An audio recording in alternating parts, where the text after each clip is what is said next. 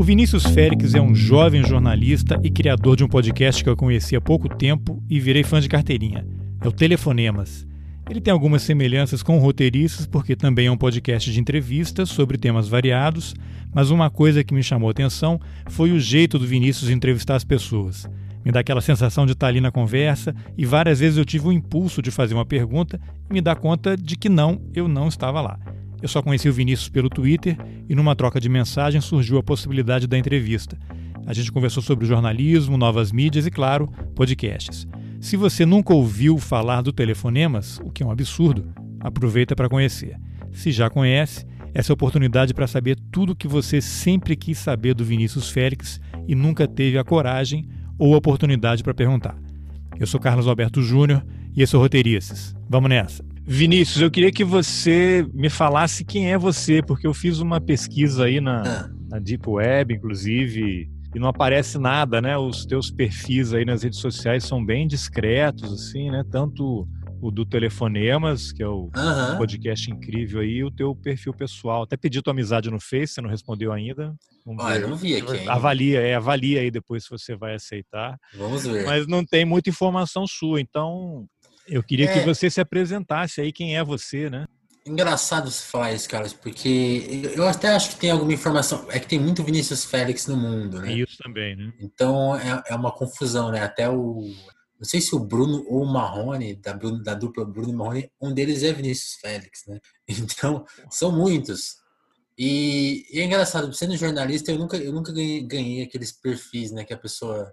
que alguns jornalistas ganham, né? Seja na Wikipedia, ou seja nessas, nessas, nesses sites que, que listam os profissionais da comunicação, né? Então eu não tenho, acho que eu não tenho um cantinho oficial com uma explicação sobre mim mesmo, assim, realmente.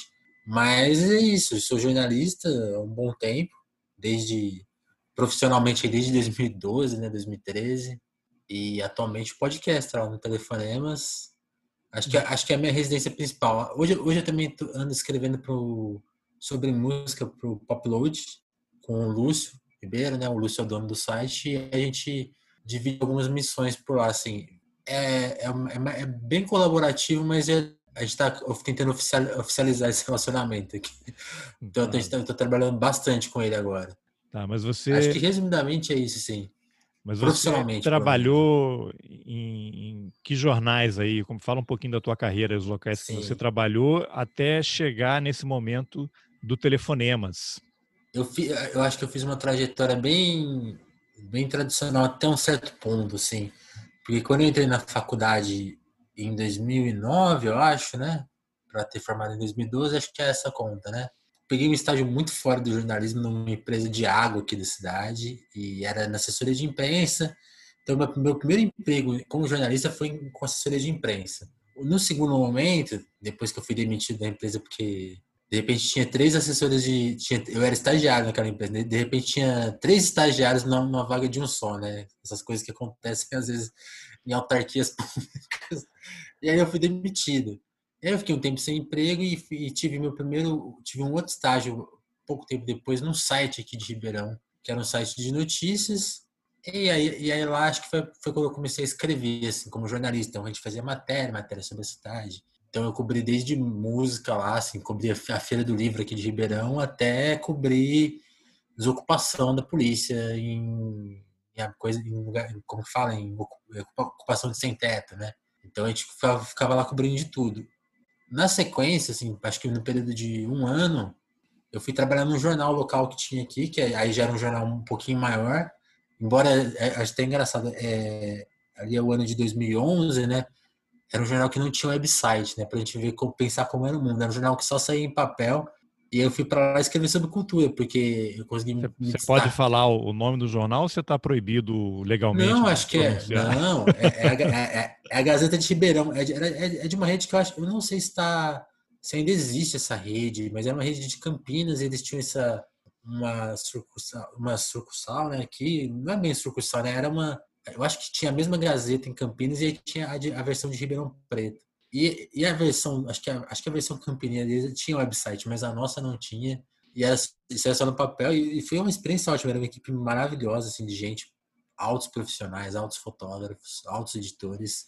gente muito boa e acho que foi onde eu mais aprendi a fazer jornal, assim, nessa primeira fase, porque é, eu tinha que escrever uma página por dia sobre cultura na cidade do interior, né? Porque Ribeirão, apesar de ser uma cidade bem grande, né? Que quase mais de 500 mil, 500 mil habitantes e tem muito evento cultural, assim, escrever todo dia era uma missão, assim. E aí e fui lá, e, e é engraçado esse teste, porque eu, eu tô pulando uma parte aí, que era a parte que eu sempre fui muito interessado na profissão, né? Então, antes mesmo de me formar, eu já escrevi em blog, me arriscava na internet, lia muito sobre cultura, né? E eu só passei nesse, nesse estágio porque na, na entrevista eu consegui me destacar, assim, tipo, eu lembro que tinha umas perguntas sobre personagens da cultura. Eu lembro que, por exemplo, o Emicida, que eu fui entrevistar tantas vezes na vida, tinha lá assim, quem é o Emicida, né? E a minha resposta sobre ele era assim, era completíssima, nasceu, não sei, era muito completa, né? É a biografia e, dele. É, e acho que os editores falaram, cara, esse cara é esse cara aqui, né? Porque o cara aprofunda onde esse cara tá, né? Não, sem falar, vou fazer um parênteses, né? Como o. Emicida é. ajudando tanta gente de várias formas. Me né? ajudou. Né? Dessa aí. Você já agradeceu a ele, né? Claro. Eu, eu não, agora não tô lembrando se já contei essa história para ele. Talvez sim, não lembro agora. Mas talvez. Depois eu vou tentar relembrar ele. E aí, assim, resumindo bem, aí acho que justamente por conta dessa trajetória na internet que eu acabei esquecendo de, de falar, eu, eu criei uma relação com o Alexandre Matias, né, que é, um, é o jornalista que você que talvez o pessoal conheça do site Trabalho Sujo. Ele, ele era editor na época do Link, que é o caderno de tecnologia do Estadão. E, gente, e na internet a gente desenvolveu uma relação assim e eu acabei chamando a atenção dele e da da, da, da, da Heloísa agora eu não lembro exatamente sobre o nome dela, desculpa pelo, eu não sei como pronuncia, mas eles dividiam a chefia do, do caderno e ela me conta, né? Eu sempre, eu sempre tive como base que ele tinha me, me eu tinha chamado a atenção dele por escrever na internet. Falou, ah, esse cara do interior escrevendo essas coisas e já com esse conhecimento, vamos testar ele aqui no jornal, né? E depois ela me contou que, na verdade, foi ela. Ela que teve esse pensamento. Ela falou assim: não, se esse cara consegue chamar a nossa atenção de lá, vamos trazer ele para cá. É que por, por coisas do destino, coisas do jornal, eu só consegui trabalhar no jornal um tempo depois, quando ela já não já não estava mais no caderno. Então, ali no ano de 2012, ele me chamou. Eu estava terminando a faculdade e aí eu, eu abandonei a Gazeta para ir para o Estadão. E aí eu fui para o Estadão no acho que no meio de 2012, se não me engano, estava para me formar. E, e fui para lá assim, ainda, ainda, tinha seis meses. Eu lembro de chegar na faculdade e falar: Ó, pessoal, é, apareceu essa vaga de emprego, não é um estágio, é um emprego, era CLT, né? Só que é para agora, assim. Eu já, eu, já tinha, eu já tinha perdido alguma chance, acho que uns seis, seis meses antes, ou um ano antes, por algum motivo que eu não lembro. E é, falei, dessa vez eu tenho que ir. E aí meus professores falaram, vá, a gente, a gente dá um jeito aqui. Você não vai ser expulso por faltas, não vai perder seu curso, entregue seu TCC, se vira. E aí e foi isso que aconteceu, assim. E aí você e... ficou lá no Estadão, gostou? Como é que foi a experiência? Aí, aí que eu acho que começa a, a, a não sei qual é a palavra, é, começa o processo mais, não sei se é disruptiva a palavra, mas começam as novidades, assim. Eu, eu tinha uma trilha para usar o, o, verso do Caetano Veloso, né? uma trilha clara. No caso dele para o país, eu tinha uma trilha clara para minha carreira no jornalismo, que seria essa coisa, né? De você isso e, avançando nos cargos, nos, nos, nos veículos. Então, quando eu cheguei no estudante, eu falei, ok, aqui eu vou passar uns cinco anos, né? Vou conseguir me destacar. E, e é engraçado, porque durante alguns meses foi esse processo mesmo, assim. Era uma equipe muito boa. É, o, o Felipe Serrano, a Tati, a Tati também, eu tô, tô com problema com os sobrenomes. É, o pessoal marcou muito a sua vida, a né? Como a gente pode ver assim. Não, marca a Tatiana Dias, lembrei agora. Tatiana, Camilo Rocha, Murilo, a Ana, Carolina. O Matias, a gente acabou trabalhando pouquíssimo tempo junto, porque logo ele saiu do, Estadão, até, eu até não me esqueço da reunião, ele falou assim, ó, ele olhou para mim e falou assim, desculpa, mas eu, eu, tinha que, eu tinha que, ele tinha que ir embora, e foi uma decisão correta dele, assim, porque a gente vai ver a seguir o que aconteceria, né? Porque no o jornal ele já estava num processo que na época para mim era invisível. Eu, quer dizer, eu sabia do, do, tamanho da crise que os jornais estavam passando. A gente ouvia né, as histórias de passaralhos, né, esse jargão do, que para quem não é jornalista é quando tem aquelas demissões em massa, né, dentro dos jornais. Então, eu já tinha uma noção disso, mas eu não sabia que a coisa avançaria tanto, né? Então, no jornal ali, acho que quando acabou o ano, assim, 2013, eu lembro, eu tenho uma memória, assim, de no começo daquele ano, até dos meus chefes chamarem e perguntarem, ó, oh, você... Eu lembro que uma vez eu cobri uma Campus Party e foi uma, uma cobertura muito confusa da minha parte. Era um evento muito grande, né, a Campus Party, para quem conhece. E eu fiquei lá a semana inteira. Então eu produzi várias matérias para o site, produzi uma matéria para o jornal, né, que era, era um caderno semanal, né.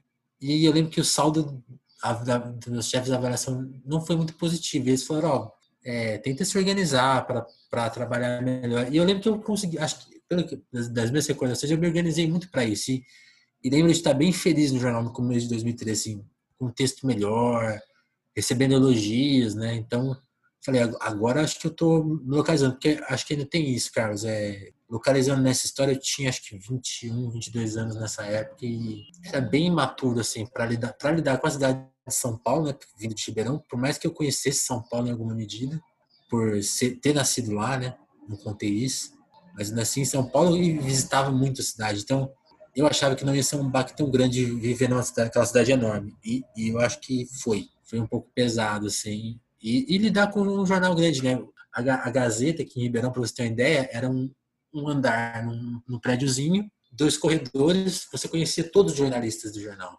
Né? Você conhecia o cara que cobria economia, eu trocava ideia com todos os fotógrafos. No Estadão tem tinha uma sala daquele tamanho só para os fotógrafos. Eu nunca conheci todos os fotógrafos do Estadão. Eu conheci no máximo acho que dois, né?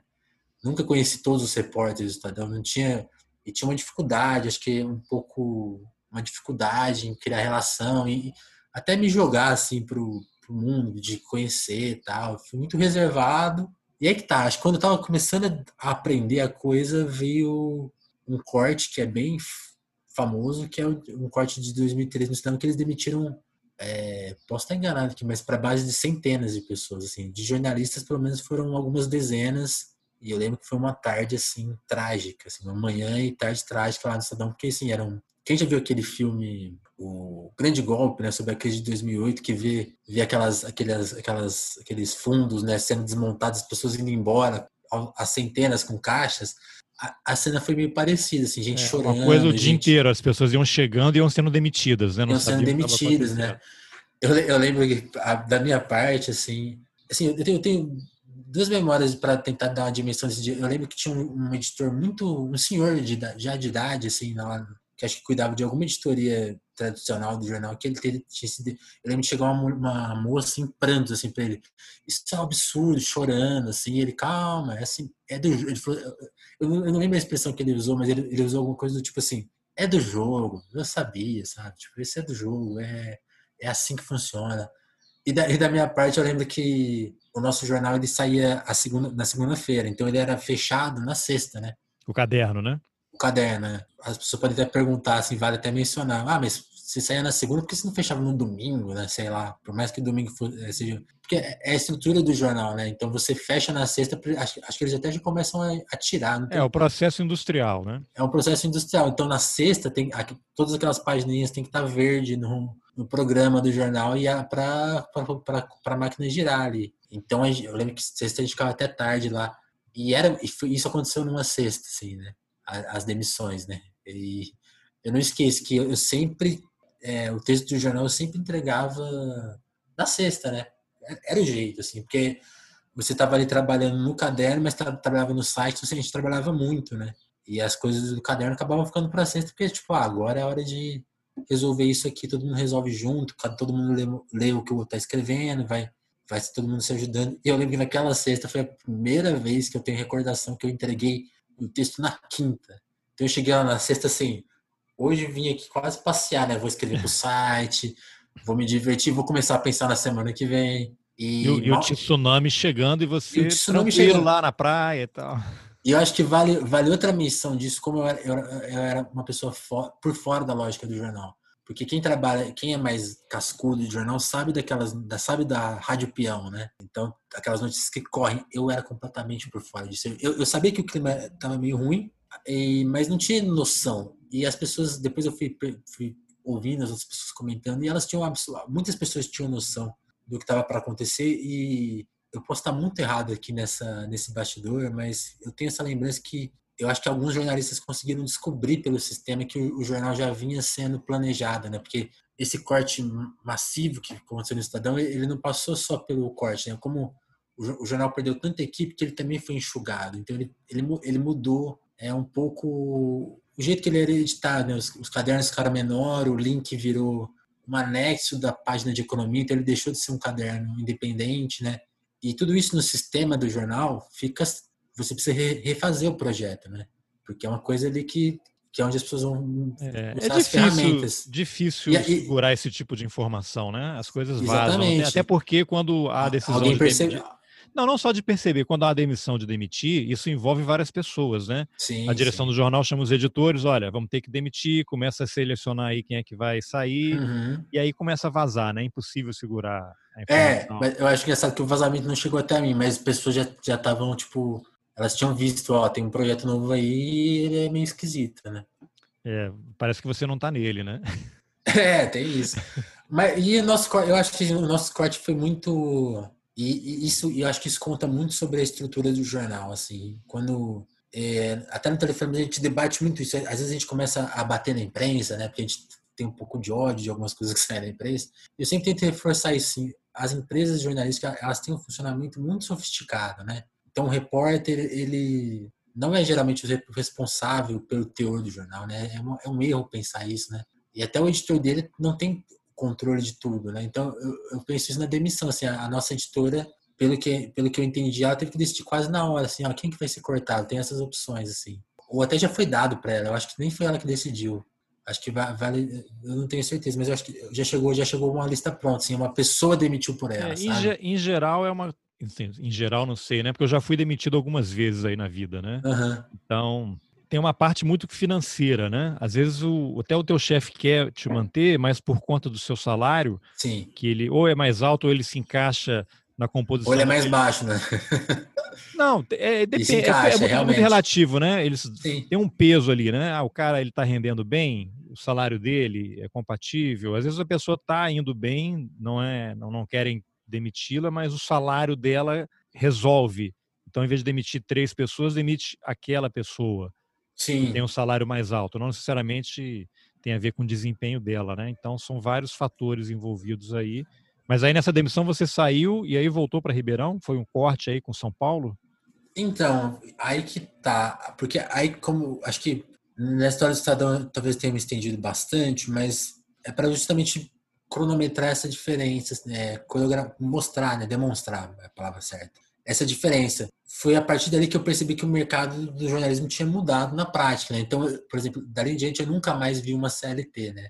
Eu tive que aprender a montar minha empresa, a, a começar a fazer freela. Né? Então, um pouco depois eu fui trabalhar na Trip, mas para explicar sua, para responder a sua pergunta, eu consegui me manter em São Paulo por conta da rescisão. Assim, era uma rescisão muito alta. O sindicato dos jornalistas fez um trabalho muito importante para assegurar a questão da rescisão, a questão de, algum, de assegurar alguns direitos. Eu fiquei com um plano de saúde pago, acho que por mais de ano, assim. Então, me deu uma segurança, até por, por, em São Paulo eu ter o privilégio de não ter que pagar um aluguel, porque meus avós são de lá, então eles, eles têm um apartamento que, que eu ficava com a minha tia, eu, consegui, eu podia morar com ela. Então, assim, eu ganhei uma boa rescisão e consegui me manter em São Paulo. Então, eu fiquei no jogo, assim. Então, eu fiquei uns meses desempregado, comecei a arrumar frila, comecei a fazer uns frilas até bem até inusitados, assim. Eu lembro que foi ajudar a fazer texto para um site de vendas, assim, que era uma coisa super parecia muito mecânica, né? Mas eu, eu sofri bastante para escrever. Eu tinha que ficar fazendo descrição de geladeira.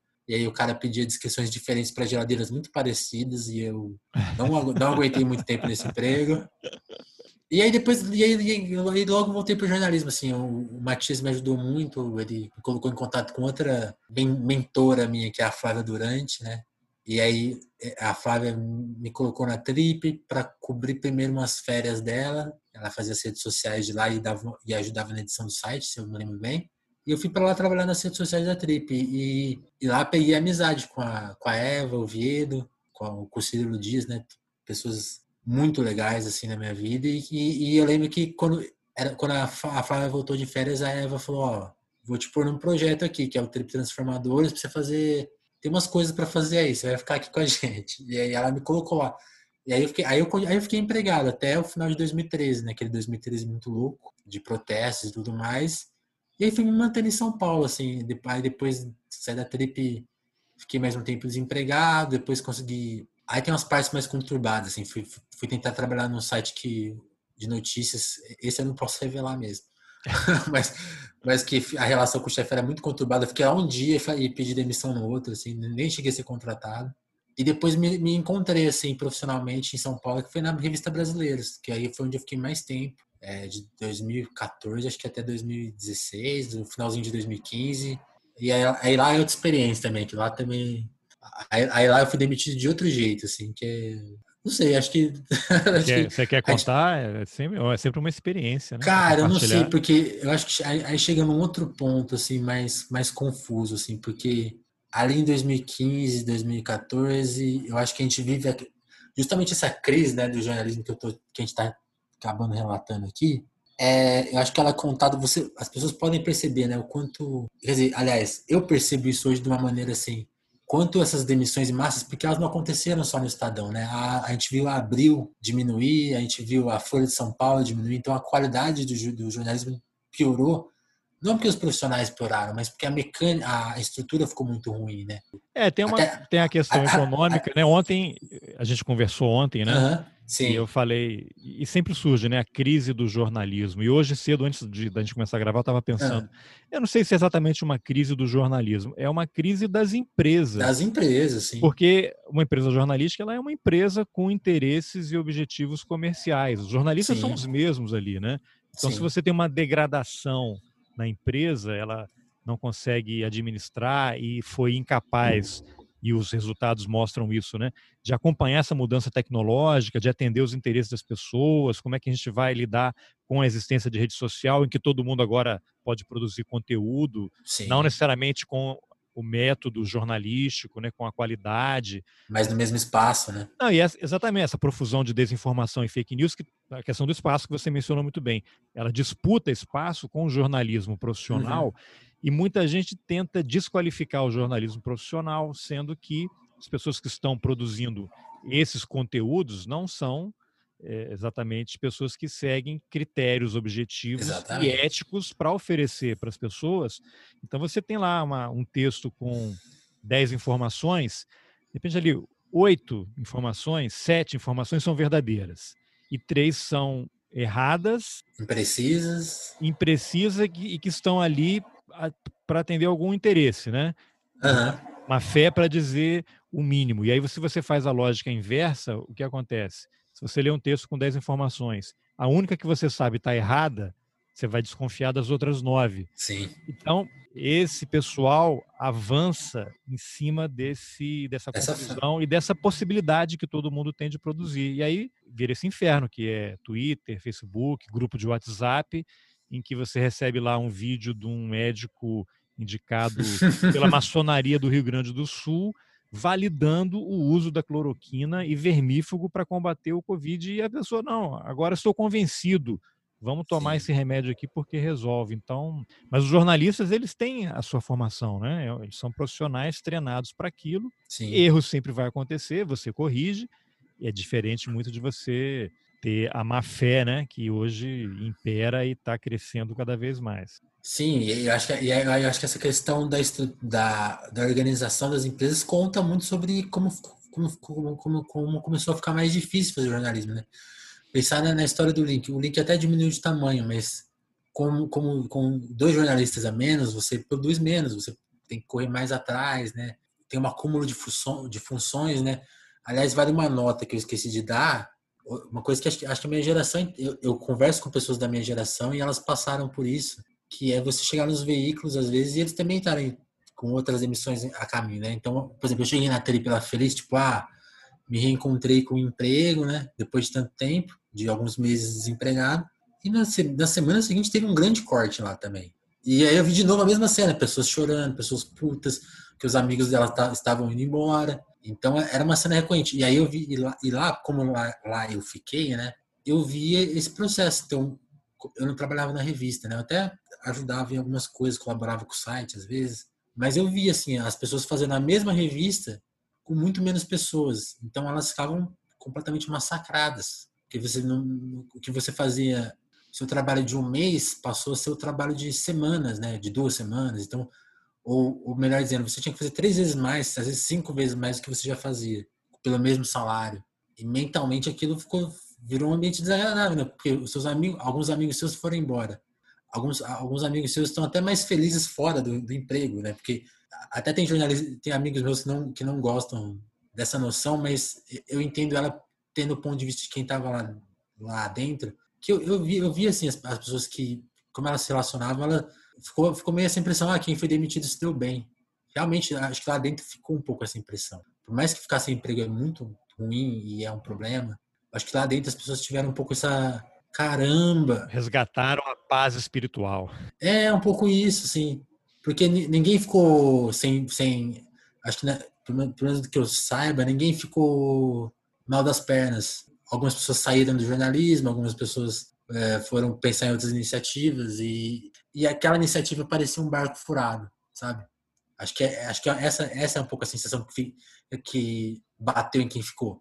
Tipo assim, essa canoa vai afundar daqui a alguns meses ou daqui a alguns anos. Será que é isso que eu quero mesmo para minha vida? Então acho que ficou um pouco esse clima. Não, a, a, a revista está lá firme até hoje, né? Mas muito diferente do que era. Mas acho que tudo, todo esse processo para chegar na história lá de 2015, né? Da, da, da, outra confusão, um processo que eu peguei no começo do Estadão era, era assim: essa iminência das redes sociais que você bem falou, né? Tipo, as pessoas viraram um pouco concorrentes dos jornais, os conteudistas, né? Todo mundo produz conteúdo na internet, então todo mundo é concorrente, porque tá todo mundo disputando a mesma atenção, né? A, a gente colocava uma notícia no Facebook e aquilo bombava, né? O Facebook promovia muito. E aquele e a, gente foi vendo esse, esses as redes sociais que serviam tanto para promoção viraram um território de disputa muito desigual e muito cercado, né? Porque ele começou a ficar meio privatizado. Então, para começar a bombar tinha que pagar.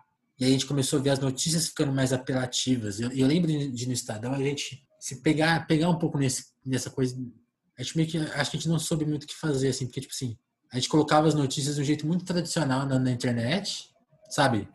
Aquela, tipo, um lead da bem Reuters, aquela linguagem bem formal. E a gente viu já outros sites fazendo coisas mais interessantes, né? Mais apelativas, né? O BuzzFeed.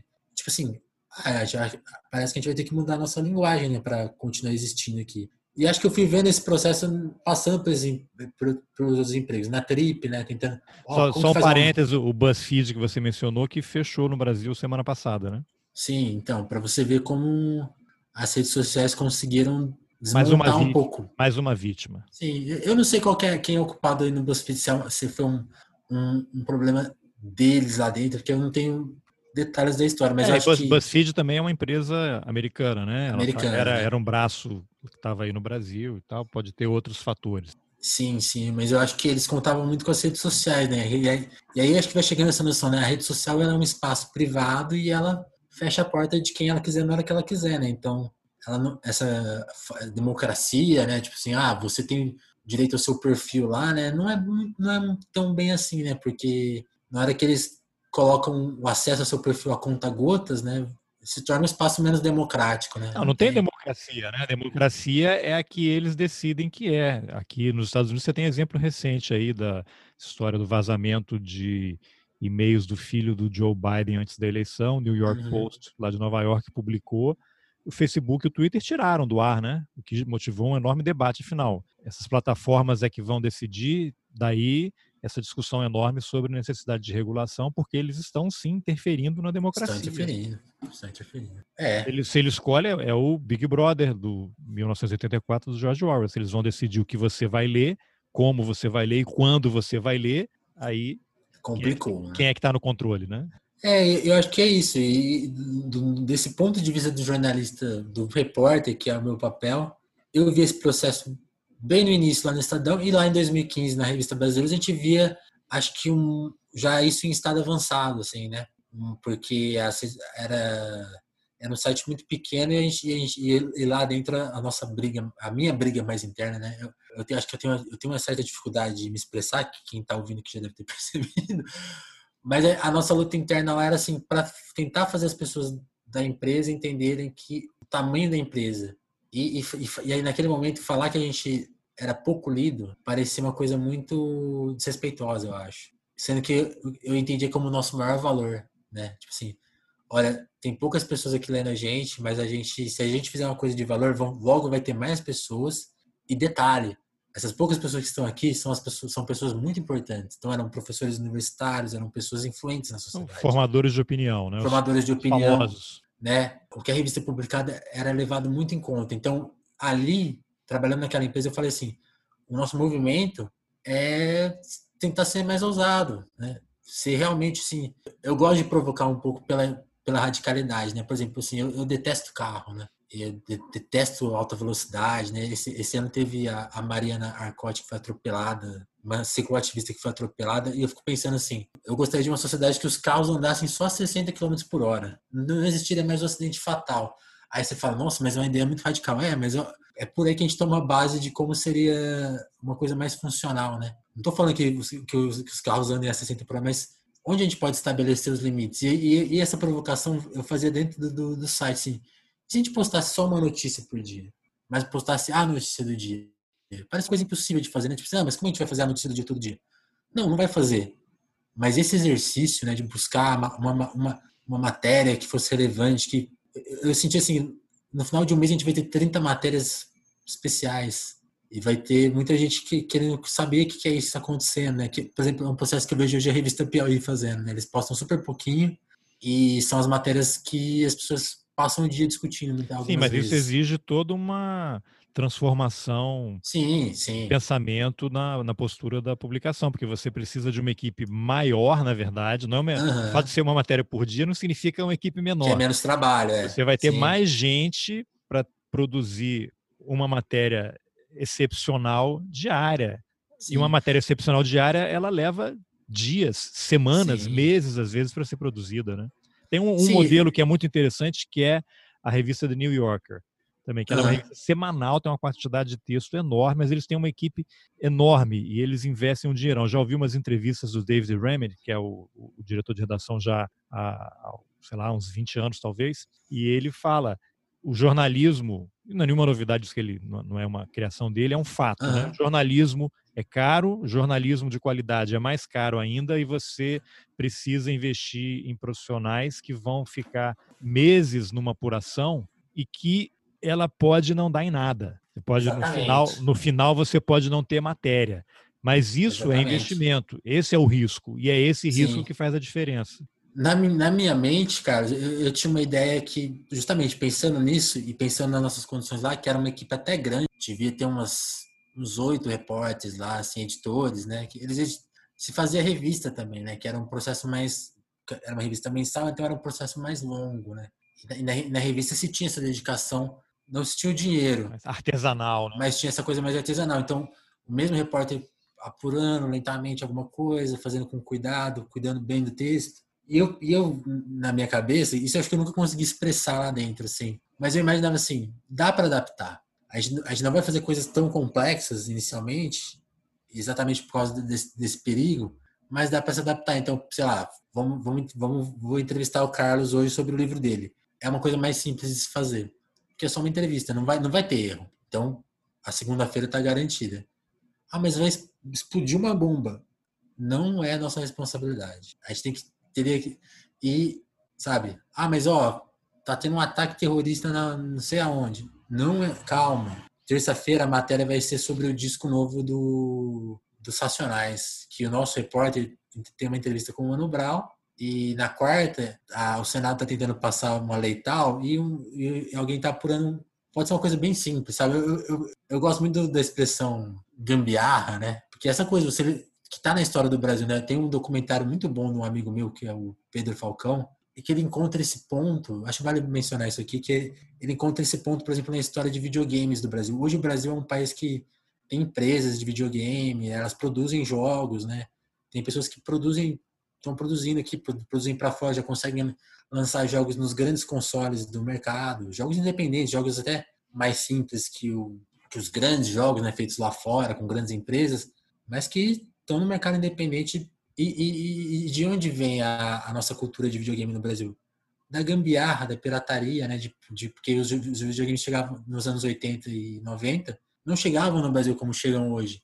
E as pessoas, pela gambiarra, foram se adaptando. E isso, e isso vai criando uma casca, vai criando uma linguagem.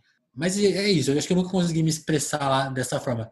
Então, o que, que, a, gente, o que, que, o que a gente de fato realizou no site? Repórteres massacrados para entregar não sei quantos textos por dia, a gente se aproveitava de, de muita agência, tinha que trabalhar muito, aí editar texto, editar vídeo, a equipe se repartia em muitas, e ninguém conseguia trabalhar direito e virou um trabalho completamente frustrante em alguma medida, né?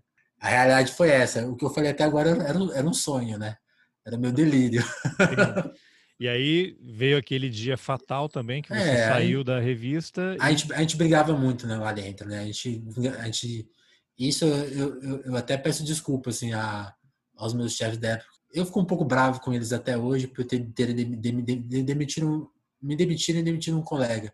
Às vezes eu lembro disso e fico muito magoado, triste, porque acho que foi desnecessário, a gente era muito dedicado.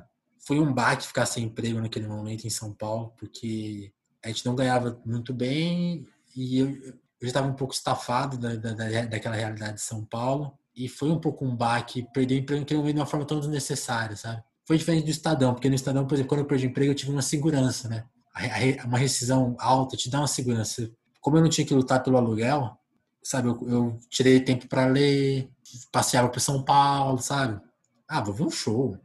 Não tem nenhuma obrigação no dia de hoje, sabe? Tipo, na, naquela situação foi completamente diferente, sim. Eu estava já bem cansado, tinha trabalhado, a gente trabalhava muito lá, trabalhava horas e horas, trabalhava final de semana, assim, qualquer adicional, assim. Então foi, doeu muito, assim, sabe? Até hoje dói, assim, porque, tipo assim, cara, não, eu tava, eu tava me dedicando ao máximo aqui, então, como vocês demitem a gente? Mas eu também tento ser compreensivo, assim, a gente era muito briguento, a gente era chato, né? Então, a gente. Mas, enfim, é, é quase como uma causa, né? Você luta por ela. Às vezes você erra, às vezes, às vezes você exagera. E, e, e, e, e lá ainda me considerava muito mais jovem, much more younger than today, né? Então, se a gente tivesse sido mais estrategista, né? Eu, eu acho uma inteligência saber escolher as suas lutas, né? Então, tipo, o cara, tá, vou perder aqui e ganho lá na frente. A gente queria ganhar na, até o final do dia, né? Então é, é a coisa complica um pouco. É mais longo. Bom, aí você ficou, juntou aí seus pedaços e voltou para Ribeirão? Ainda não. Aí que tá. Ainda não? foi, eu fui muito perseverante, né? Eu acho que eu lembro de eu não lembro agora, Carlos, exatamente a ordem e o tempo ali. Eu acho que dessa vez foi um, foi um desemprego mais longo, assim, porque aí tem isso, né? A gente está relatando aqui como o mercado estava desfacelando, e um dos efeitos do mercado desfacelar é isso, né? As vagas ficam mais escassas, até os, os nossos colegas. É, eu, eu, tenho muito respeito por todos os meus colegas e, e tendo, por exemplo, a dificuldade assim, de, de haver uma boa comunicação. Tipo, ah, surgiu um emprego aqui, porque as pessoas também estão na luta, né? E as vagas estão começavam ali já em 2015, 2016 ficar muito, muito rarefeitas, né? E aí, muitos empregos ruins também, né? Vagas horríveis por salários horríveis, condições horríveis.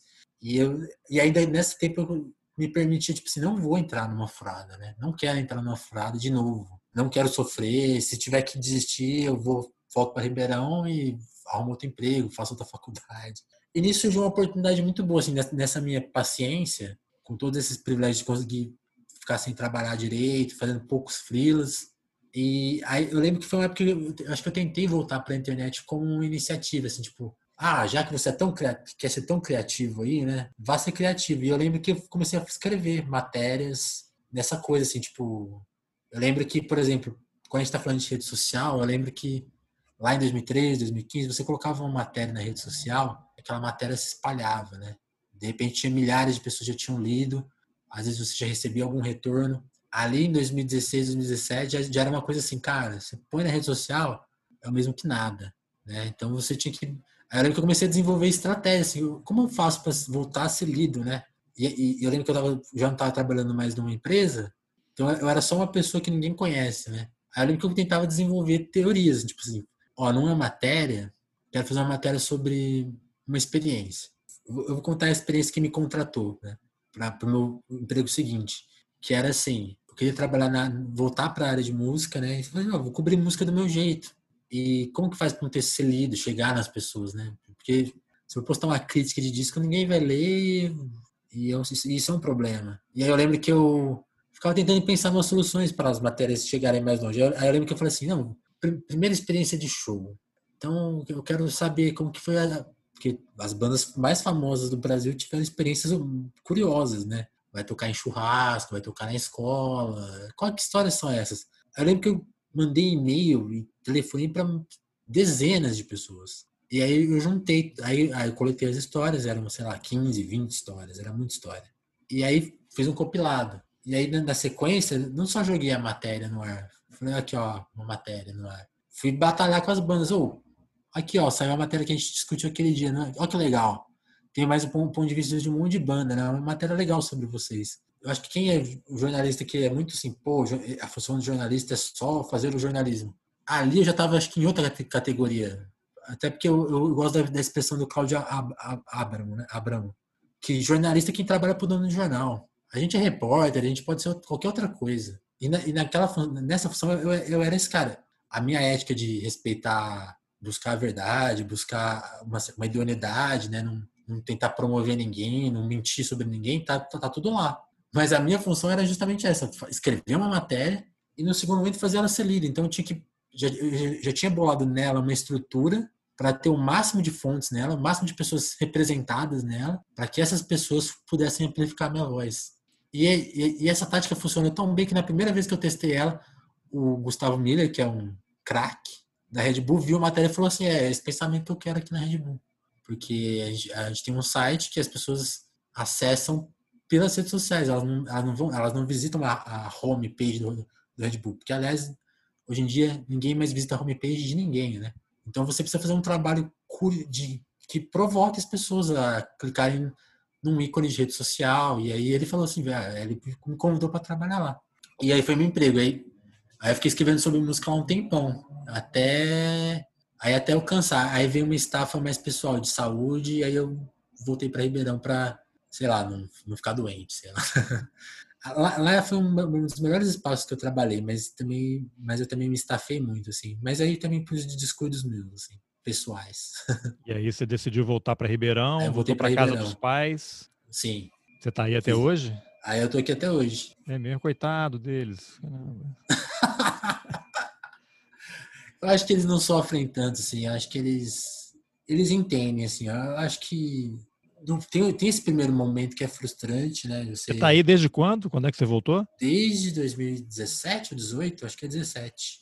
Finalzinho de 2017, eu acho. Tá, e aí, mas aí você volta e para daquele passo atrás para olhar uma outra perspectiva e aí começou a fazer outras coisas aí até chegar no, no podcast? Ou é, já, não, já, foi direto pensando no podcast? Como é que você começou não, a, a, considerar podcast? Como é que você conheceu então, o podcast? Sei, né? Começou sei. a escutar e, e ficou tão ensandecido que resolveu fazer um também. Sim. É, isso, isso foi mais é anterior até, acho que em 2015 já, já tinha essa coisa do podcast, assim, é uma coisa que eu comecei a ouvir. Eu já tinha recordação do podcast de antes, né? Porque o podcast tem essa coisa, né? Ele tem várias fases, né? Até no Brasil, né? Ele vai e volta, vai e volta. E eu sempre gostei muito de rádio, tem essa coisa, assim. Eu, eu, eu, quase trabalhei no rádio aqui em Ribeirão, assim. Eu, eu tive uma oportunidade muito que eu vacilei muito e não consegui pegar esse emprego, assim, né? Eu fui meio mal na entrevista, eu falei uma besteira de. que Eu lembro que o cara perguntou assim: você vai trabalhar aqui mesmo? Eu falei assim: vou. Só que eu, eu gosto mais de escrever, assim, eu Tinha um é, problema. É rádio, cabeça, rádio não né? escreve, né? Como se é, escrevesse em rádio. A inocência, né? Tipo assim, foi uma besteira, assim. Pô, rádio escreve pra caramba. E é um espaço muito rico, né? É um espaço que tá no você vai, você vai entrar no carro das pessoas. Assim, eu tinha que ter batalhado para cá. Vai entrar no minha, ouvido, na... né? Pelo fone, é, vai lá direto no cérebro e vai ativar áreas do cérebro impressionantes. E na minha, na minha vaidade juvenil lá, assim, não, eu acho que adoro trabalhar no rádio, mas eu gostaria de escrever, né? Na, e, e na, na, hora, o cara, na hora o cara me descartou, né? Falou assim, eu vou contratar alguém mais pé no chão, né? E foi uma oportunidade perdida. E, e nisso, né? Assim, pensando hoje, fazendo podcast já há dois, mais de dois anos, eu, eu tenho lembranças né, de quanto o rádio foi importante na minha vida pra, na formação, né? Tipo, formação musical, né? Porque eu, eu comecei a gostar de música não é ainda já tinha internet aí no mundo, mas eu não tinha acesso às coisas e, e era complicado. Então, eu fui, eu fui me educar musicalmente pelo, pelos CDs, pela, pela gravar fitinha, ouvir rádio, né? Então eu gostava muito de ouvir o Pânico, né? Que hoje é impossível, é muito louco, né? Pensar o Pânico, ele sempre foi agressivo e meio errado. Meio? E hoje ele é completa, é totalmente errado. E mas então, e aí eu tinha essa coisa assim, eu tinha esse interesse pela entrevista. E em 2015, vale dizer, a, a, lá na Brasileiros a coisa era tão anárquica, não é a palavra certa, mas ela tinha uma, uma certa um espaço para trabalho que ao mesmo tempo às vezes era muito ruim porque massacrava um pouco a gente, mas ele também era muito livre e de, de, de um jeito bom, né? Então, por exemplo, eu, lá eu era meio que o cara do site, o cara das redes sociais. Mas um certo dia o, o chefe chegou lá e falou assim: quem tem uma capa aí, né? Para a redação inteira, assim. Quem tem uma capa? Ele não, ele não foi falar para os repórteres. Em qual qual especiais, publicação? Qual veículo? Na, na revista Brasileiros. Tá. Ele chegou assim: quem tem uma capa aí? Para daqui dois meses, assim, né? Porque eu quero, quero capa, quero ação, né? Eu, eu, eu, penso muito assim, né? A, gente vive brigando até um pouco mentalmente com, com a chefia, mas eles também estavam lidando com essas contradições e com, essa, com esses apertos, né? E ele, ele era, e ele, pô, quero, quero um movimento, não tô vendo movimento de vocês, né? E aí, eu falei assim para ele, aí entra o MC, o MC de novo na história, né? Eu falei, falei assim, ó, o, o MC, eu acho que é um cara relevante e ele nunca ganhou uma capa na imprensa, né? Que nem era verdade, ele já tinha saído uma vez na Trip, que eu me lembro, não era uma capa exatamente sobre ele, assim, era, acho que era uma entrevista com ele, mas era aproveitava um pouco a temática da revista, né? Não era, era uma coisa meio diferente, assim. Falei, não, fazer, uma, fazer um bom perfil dele, ele, ele vai lançar um disco que eu, que eu acho que vai ser relevante, que era um disco, o disco dele de 2015 ainda, o segundo álbum dele, né? E os caras deixaram eu fazer essa capa. Falou, vai lá e faz. E eu fiquei. E você fez? Saiu uma capa fiz, do MC? Fiz, fiz a capa. então a você capa. tem uma relação com o MC da antiga, assim? De, ele, ele te reconhece pelo nome, sabe quem sim, é você? Sim, sim. É uma... Sim, a gente tem uma proximidade de, de fonte, assim, né? Até nessa época mais de fonte, né? Desse limite do jornalismo. E, depois, quando momentos que eu fiquei desempregado, assim, é, escrevi para eles, né? Tipo, o site precisava de, sei lá, uma vez ele precisava de uma biografia no site dele. Ele falou assim: ah, você é um jornalista que me conhece, então você pode escrever? Então fiz um trabalho pago para eles, né? Ajuda. Ah, bacana. Mandei coisa. Pô, o Emicida tem um papel fundamental na tua carreira, então. Cara, desde, desde o primeiro emprego. Exatamente, né? Eu acho assim, eu, eu, gosto muito da obra dele, eu gosto muito da, do pensamento dele. Eu acho que quem já teve a oportunidade de ver esse filme dele que saiu no Netflix agora, o Amarelo, vai ter o um pouco do acesso à, à mente dele.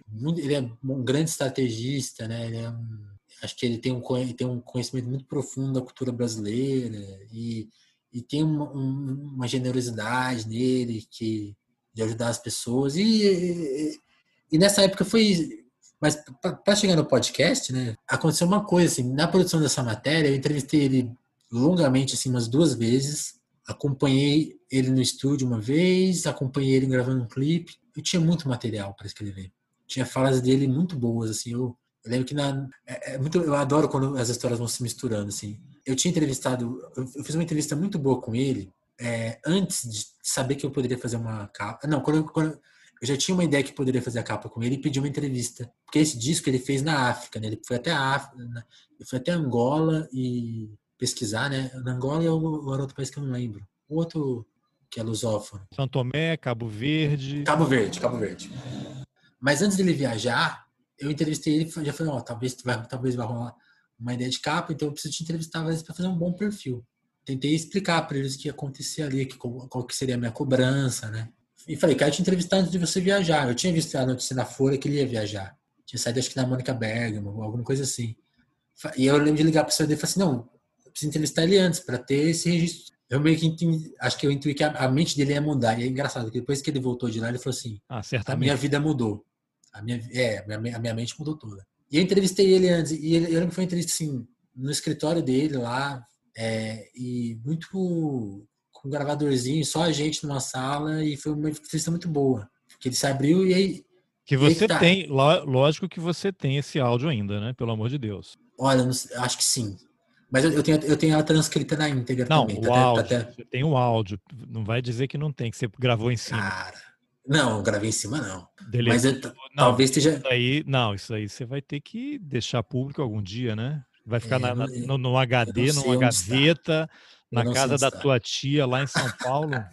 Eu não sei onde está, mas eu sei que o texto está na íntegra, né, tá, tá, tá, tá até na internet. Quem, quem pesquisar MC da Vinícius Félix 2015 vai achar. Porque afinal você é um cara que gosta de escrever, né? Como você bem falou pro cara da rádio lá. É, exatamente. E aí, é, e aí o que aconteceu? Na, na segunda entrevista, quando aí, aí eu, ele voltou, ele voltou pro Brasil, ele lançou um clipe, eu acompanhei o clipe, eu acompanhei no estúdio e estava chegando no, no fim das, das contas ali, né? Porque o que aconteceu? A gente não conseguiu sincronizar a capa com o lançamento do disco. Ela seria anterior ao lançamento do disco. Então, eu tinha acesso a ele em alguma medida, mas eu não cheguei, eu não consegui ouvir o disco todo. E eu não podia divulgar as coisas que eu já tinha escutado. Eu tinha escutado acho que umas duas faixas. Porque era, uma, era um, um respeito a ele, né? Tipo, eu não posso ele tinha uma não estratégia vai dar spoiler lá. no lançamento é. do disco do um dos maiores tinha, artistas brasileiros, né? Sim, e ele tinha uma estratégia de divulgação que, que eu não poderia ferir, assim. Acho que claro. Eu acho que tem jornalistas que, que feririam, ah, pela matéria, pela matéria vai. Eu, eu sim, aí teria sido sua última matéria com ele. Seria minha última matéria com ele, exatamente. E eu, aí eu falei, e, e aí eu tentei jogar lá na revista e falei assim, gente, vamos adiar um mês, porque a gente vai sair, vai sair tudo junto, vai sair uma, uma capa, vai sair o disco, vai ser um assunto. E eu, eu, não lembro, aliás, eu não lembro se eu cheguei a pensar isso, porque acho que a pressão foi tão grande, tipo, cara, resolve a capa agora. Que eu já falei, tá, vou resolver. Então vai ser uma coisa antes do disco, vai ser um texto antes do disco. Mas essa história ainda vai chegar no podcast. Para fazer o perfil, aquele cara que gosta de escrever, né? Ele, ele, deu conta de um problema, que escrever é muito difícil. E nessas horas que você vê como a coisa funciona. Quanto mais você apura, mais complicado fica o texto. Então, quando, quando eu me dei conta do meu material, tinha tantos caminhos a se tomar, podia começar o texto de onde eu quisesse. Tinha, sei lá, umas quatro, cinco boas aberturas.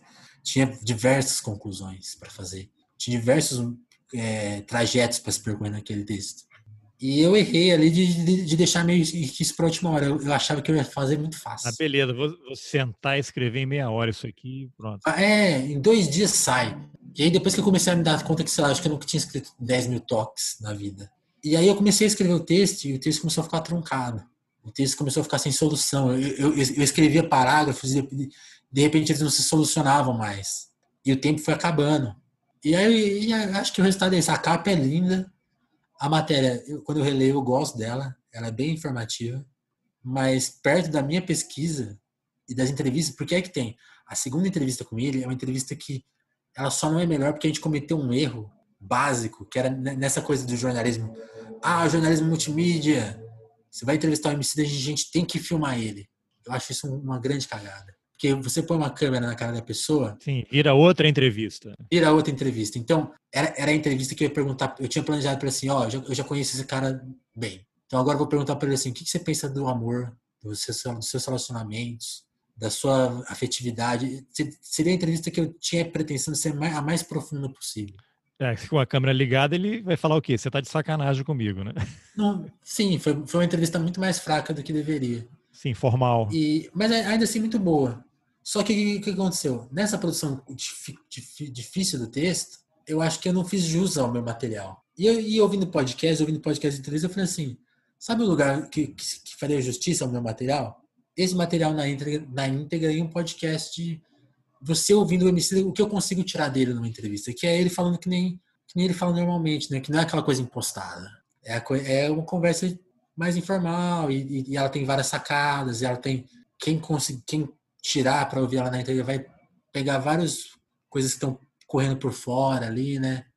Não é só o texto, tem, tem toda uma complexidade. E comecei a me interessar, pensei assim, preciso fazer um podcast de entrevista, assim, acho que vai, me ser, vai ser uma coisa, vai, vai me dar resultados mais felizes, porque o material bruto tem um valor.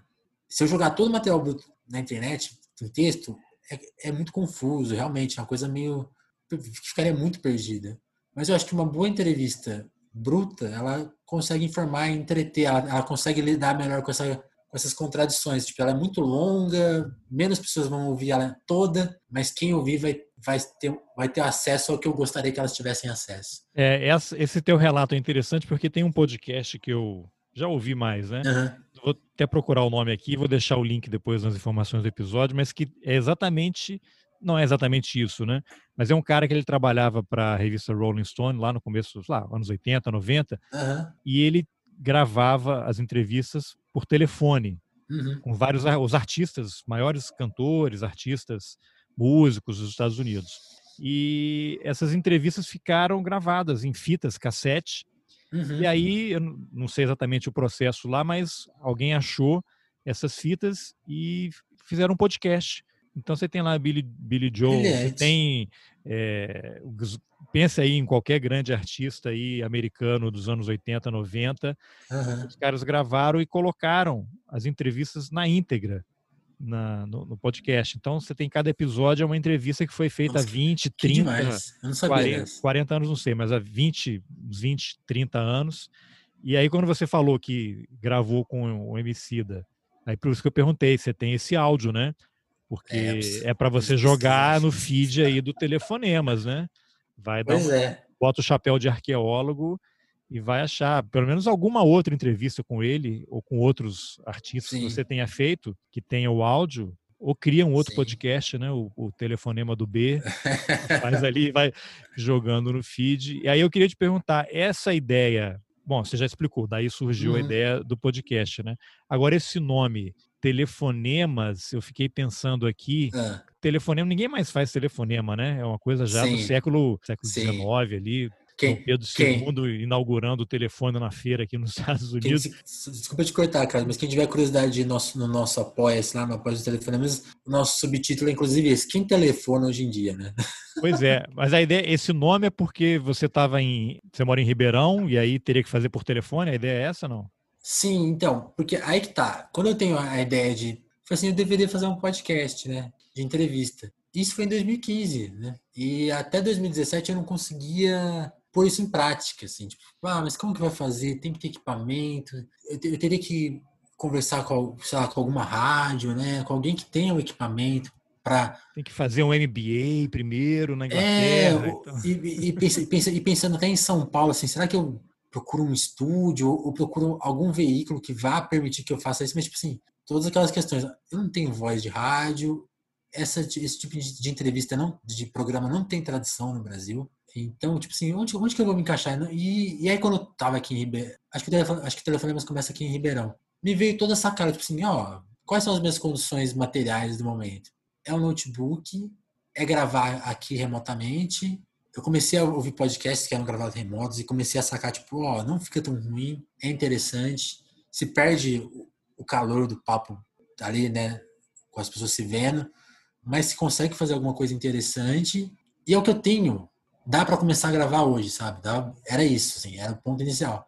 E no começo nem chamava telefone, mas então, tipo, se eu comecei a gravar minhas, as minhas vídeo, minhas audiochamadas, colocava lá no, no ar com o nome de entrevistas, assim, tipo, Deixei lá assim em aberto, era o nome em aberto. E aí, como, aí, aí me veio essa cara, telefonemas por quê? Porque é uma ligação, não é uma ligação telefônica, mas tem essa. O conceito, né? Tem o conceito, tem essa brincadeira com que, tipo, ninguém se liga mais, as pessoas trocam áudio, as pessoas trocam mensagem, né? E, inclusive, a gente está falando disso, no mundo antes da pandemia, né? Então, mesmo fazer uma videoconferência era mais incomum, né? As pessoas quem, às vezes quem trabalhava tinha um hábito, mas é, é um hábito que agora está na vida de quase todo mundo que tem um celular na mão, né? Então, era brincar com isso e ao mesmo tempo que, que esse nome contasse a situação, assim, tipo, ó, o áudio desse podcast não vai ter aquele calorzinho do microfone bom, porque o meu microfone não é o melhor possível, ele tem um, um, um ruidinho de, de, telefonema, e eu, como meu convidado está com seus próprios equipamentos, então tem convidado, você é um convidado que tem um excelente microfone, o seu áudio é o do, do, do Carlos Alberto Podcast. Tem gente que eu entrevisto que é o cara na rua. O cara gravando no celular dele. Quando quando, quando eu cobri a greve dos entregadores de aplicativo, eu entrevistei os caras, eles no WhatsApp aqui deles. Oh, se eu ver a rua, se eu... Às, às, vezes é o cara em casa, cansado, assim, tipo, oh, então eu tô gravando aqui. Então, tipo assim... Eu estou tentando achar aqui esse podcast que eu te falei o nome, que eu esqueci, mas é isso. Inclusive, no início do episódio, quando tem uma gravação em estúdio, sei lá, para o cara apresentar o episódio, ele fala: olha, essa gravação foi feita há 20 anos por telefone, está registrada em fita assim? cassete, a qualidade do áudio, você vai perceber que há uma diferença, ela é inferior, mas em poucos minutos o seu cérebro vai se ajustar automaticamente, você não vai ficar mais incomodado com essa diferença. Isso é, isso é, isso é real. Eu acho impressionante, assim, é. o quanto isso é real, porque aí Aí eu fui aprendendo, né? Assim, primeira coisa assim, o nome veio nome, disso. Desculpa, é The Tapes Archive. Ah, que demais, não conhecia. Colocar não. o link aí junto com o teu aí nas informações do episódio. E aí veio disso, o nome veio disso, assim. Então, tipo assim, esse nome vai contar uma história que dá conta da qualidade do áudio até a qualidade da conversa. É uma conversa telefônica, né? E aí, sim, algumas são mais, são mais que as outras, assim. Algumas eu consigo ser mais informal, né? Algumas, assim, eu, eu, eu, eu acho que peco e, e faço de um jeito muito caretinho. Ah, você começou quando? E, e, e algumas são assim, tipo, oh, e o que você tá fazendo aí? Ah, que legal, sabe? Vira um telefonema mesmo. É, mas como é que então, você idealizou? Você, eu vi aqui que você tem quase 200 entrevistas uhum. já e todo dia quase aparece uma aqui no, no meu feed. não estou dando conta de, de, ouvir tudo que tem. Tem coisas muito interessantes e você estabeleceu uma periodicidade? Vão ser episódios, na né, entrevistas semanais, ou você faz e coloca no ar? Como é que você organizou a produção mesmo, né? E aí você tem um pesquisa sobre a pessoa. Ontem você me entrevistou, né? Vai ter uma Sim. entrevista aí um em breve. Em breve, em algum momento que vai abalar e ninguém nunca mais vai te ouvir. e você pesquisa sobre a pessoa, você faz uma lista de perguntas ou, ou você deixa a conversa fluir como se fosse uma sessão de, psiquiátrica que seria Sim. no meu caso, né? Como foi ontem. Não, então hoje assim já teve já teve já teve todas as fases. Então assim antes quando porque tem isso, né? Uma produção independente pequena, a primeira dificuldade dela é acessar as pessoas. Como que eu vou explicar para uma pessoa que está acostumada a dar entrevistas para para grande mídia ou para veículos estabelecidos que eu estou iniciando um veículo que é feito de um jeito super esquisito e que tem uma proposta meio esquisita. Era uma dificuldade. Então, as primeiras edições, elas tinham é, longos intervalos, às vezes. Até porque eu estava trabalhando em várias outras coisas na época, então, então assim, ficava, às vezes dava uma semana de diferença, às vezes dava um mês, né? Tinha, era, era, mais, era mais desorganizado. Hoje, eu sou mais organizado, então eu, tenho, eu tento me planejar e tento... Porque, assim, eu, teve, uma, teve um período que eu, tive, eu, eu parei, assim, eu por questões pessoais eu acabei parando de fazer, estava muito cansado e não estava dando o resultado que eu gostava, e aí eu dei uma parada, dei uma desistida assim do podcast. E retomei justamente na pandemia, que eu falei assim, que eu já estava me recuperando dessa questão pessoal assim. Falei, não, preciso retomar porque é o meu trabalho mais legal. Preciso retomar, é, a gente está numa pandemia, é um momento bizarro e as pessoas estão em casa e elas estão com tempo para falar. Então assim, o, o telefonema vai, assim, ele se materializou, tipo, é, é a conversa que tem por dia. E aí que, eu, aí, que eu, aí que eu estabeleci de fazer quase toda semana. E recentemente que eu estabeleci assim, vou fazer três por semana. Pro ouvinte eu acho muito pesado, realmente. O feed não para. Sim, porque a gente quer ouvir outras coisas, né? Tem muita coisa para ouvir. O do New York Times, quero ouvir o pessoal Sim. que tá mudando o mundo também e tal. E por isso, e por isso telefone eu, bato, eu tento sempre bater na tecla no episódio assim.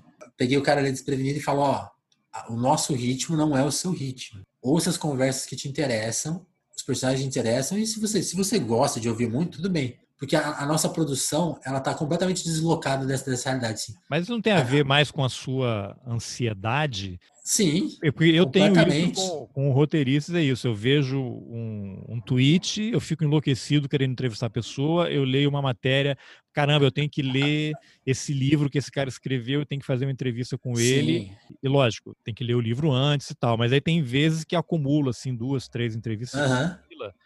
E eu fico angustiado. E aí aconteceu já de eu ter duas, três entrevistas por semana mas eu percebi sim que é, é muito desgastante para mim, porque eu tenho que editar. Sim. Editar no sentido, tem que ouvir pelo menos ele inteiro, vou cortando e tal. É um processo que leva quatro, cinco horas para fazer cada episódio. Eu não tenho esse tempo. E aí, e, e, você começa a ler sobre o podcast, tem sempre aquelas orientações, né?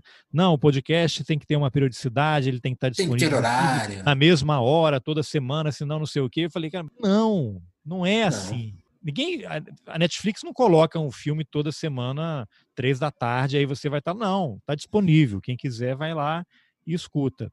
Mas Sim. eu acho que causa essa ansiedade também. Quando tem. Como eu tenho muitos podcasts na minha, na minha playlist, eu fico um pouco irritado. Pô, mas já tem outro desse cara aqui, eu ainda não ouvi os outros 15 da, e tal. E aí, quando tenho um podcast que eu gosto, eu sou meio obsessivo, né? Eu vou lá, esse aqui é legal, eu pego todos, Sei. todos e coloco na minha playlist. Aí eu olho essa porta, tem 73 horas de podcast para ouvir.